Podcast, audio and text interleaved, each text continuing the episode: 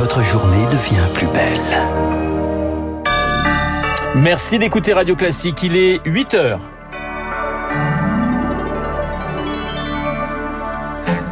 La matinale de Radio Classique avec Renaud Blanc. Opération séduction pour Emmanuel Macron. Il tente de convaincre Elon Musk, le fantasque patron de Tesla, d'implanter une usine en France. Il le reçoit ce matin à l'Elysée. Neuf passeurs présumés interpellés en Grèce après le naufrage d'un bateau de migrants au large du Péloponnèse. Un drame qui aurait pu être évité pour SOS Méditerranée. Et puis nous irons au musée d'Orsay, musée qui investit pour se transformer. On en parlera avec Christophe Loribaud, son président.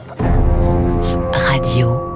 Classique. Et la présidente du journal de 8 heures s'appelle Lucille Bréau. Bonjour Lucille. Bonjour Renaud, bonjour à tous. L'Elysée pousse Tesla à s'installer en France. Ce sera l'une des images du jour. Emmanuel Macron reçoit Elon Musk en fin de matinée à l'Elysée. Le patron de Tesla et SpaceX est en France pour donner une grande conférence au salon Vivatech. Le chef de l'État va tenter de le convaincre d'installer sa prochaine grande usine dans notre pays. C'est leur deuxième tête-à-tête en un mois, Eric Kioch. Emmanuel Macron l'affirme, il veut parler d'automobile avec Elon Musk, le convaincre d'implanter Tesla en France. Malgré les crises du Covid et des énergies, Paris s'est montré résiliente. Le gouvernement a aussi fait de nombreux efforts pour améliorer son attractivité, explique Arnaud Aimé du cabinet SIA Partners. Le pays promet de la mise à disposition de grands terrains si nécessaire, de délais aussi réduits pour euh, mettre en place l'usine, et puis une facilité d'accès à l'électricité, bon marché, décarboné. Ça peut jouer en faveur de la France. Problème, Tesla dispose déjà d'une usine en Europe, une gigafactory installée à Berlin capable de produire 500 000 véhicules par an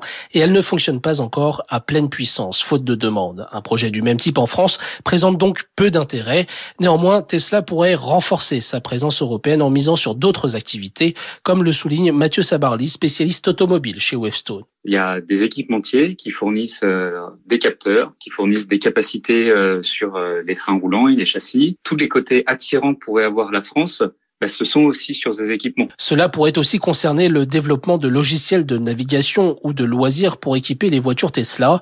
Dans ce domaine, la France compte parmi les pays les plus innovants au monde. L'éclairage d'Eric Kioch, Emmanuel Macron qui juste après avoir vu Elon Musk reçoit Mohamed Ben Salman à déjeuner à l'Elysée. Le prince héritier d'Arabie Saoudite est en France pour parler de la guerre en Ukraine, de la Syrie, de l'Iran et de la crise libanaise. Lucille, neuf passeurs présumés arrêtés en Grèce. Après le naufrage d'un bateau de migrants au large des côtes, tous Égyptiens ils sont accusés de trafic illégal d'êtres humains.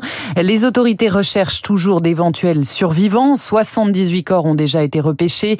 La, Grèce et l'agence européenne Frontex sont pointés du doigt pour Fabienne Lassalle, directrice générale de SOS Méditerranée. Cet énième drame doit servir d'électrochoc.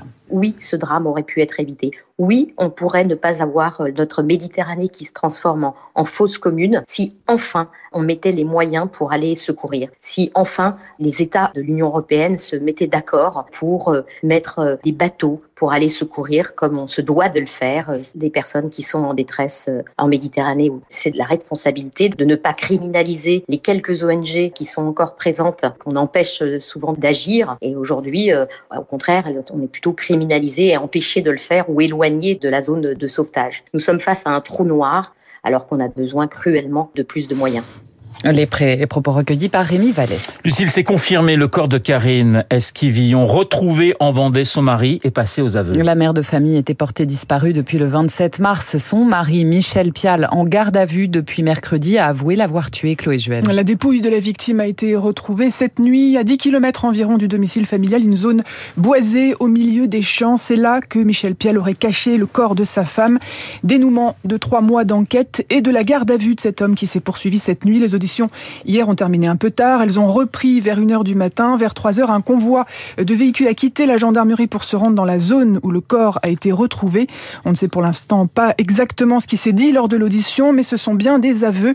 L'homme aurait évoqué un accident à l'arme à feu dans des circonstances encore floues. Michel Pial est désormais attendu dans la matinée au palais de justice de La Roche-sur-Yon pour être présenté au juge d'instruction. Les précisions de Chloé Juel pour Radio Classique. Et puis les professionnels du tourisme peinent toujours à recruter. Ils cherchent saisonniers désespérément. Il manque toujours de bras avant le début de la saison estivale. Les réservations sont au beau fixe, mais plus de deux entreprises sur trois ont des difficultés à recruter Zoé Pallier. D'ici l'arrivée des premiers vacanciers dans son restaurant de la côte atlantique, Paul Merlière doit encore recruter trois cuisiniers. Il n'y a plus trop de professionnels sur le marché. Le moindre CV qui est posté disparaît dans la journée parce que tout le monde est à la recherche de la même chose. Cette année, pour euh, la première fois, on a été obligé de faire appel à des travailleurs étrangers. L'été dernier, 60% des professionnels avaient dû réduire leur activité faute de saisonniers.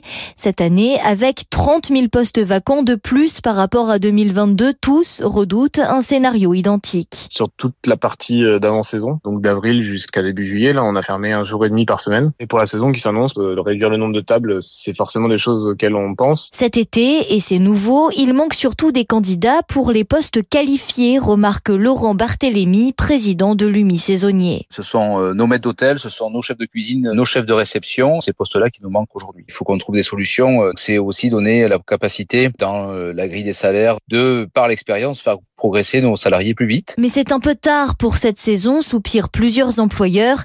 Ce sont surtout des étudiants sans expérience qui pourraient encore peut-être candidater à la dernière minute. Les précisions de Zoé Padier. 8h05 sur Radio Classique. Direction à présent le musée d'Orsay qui souhaite se réinventer. Créé en 1986, le musée va investir 150 millions d'euros sur 10 ans pour se moderniser, se transformer et mieux accueillir ses visiteurs qui sont de plus en plus nombreux, plus de 3 millions en 2022, un chiffre qui pourrait être dépassé cette année. Bonjour Christophe Loribaud.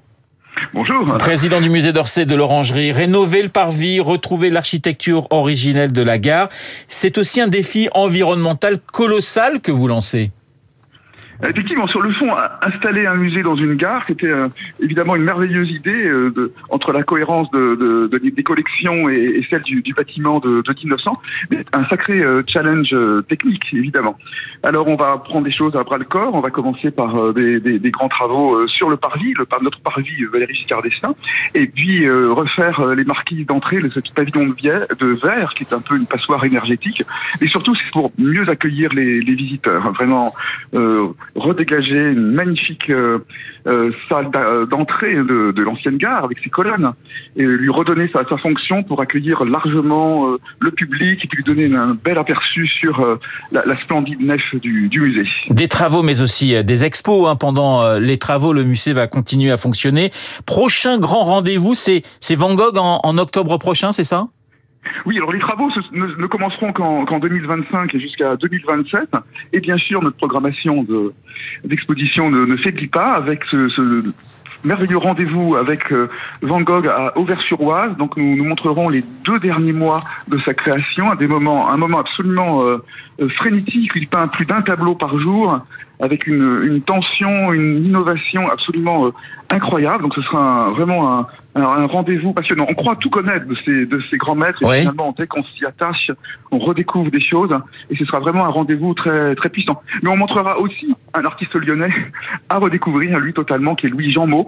Euh, J'espère une, une belle découverte aussi pour notre public. Christophe Loribaud, 2 millions de visiteurs déjà à Orsay depuis le début euh, de l'année 2023. Le succès est bien au rendez-vous, notamment grâce à l'exposition Manet de Gare oui, c'est bien pour ça qu'on veut réaménager nos, notre entrée et tout notre parcours pour mieux accueillir euh, tous les visiteurs. Mané de Gars, évidemment, un succès. Faut dire que c'est une rencontre au sommet entre deux, deux géants. Mais on comprend que finalement, ils avaient des relations euh, d'admiration, mais aussi de, de jalousie. Ils se sont brouillés, réconciliés. Ils regardent chacun l'œuvre de l'autre, s'en inspirent, s'en différencient.